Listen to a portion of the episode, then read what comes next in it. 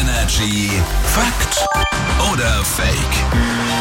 Spielen wir auch heute Morgen und da ist natürlich Patrick aus den News mit hier. Guten Morgen. Ähm, Oh Morgen. Was willst du uns heute auftischen? Du hast eine Aussage und wir überlegen alle zusammen, Fakt oder Fake. Und zwar passend zum Faschingsdienstag. Der Name Fasching, der stammt ursprünglich von einer Süßigkeit.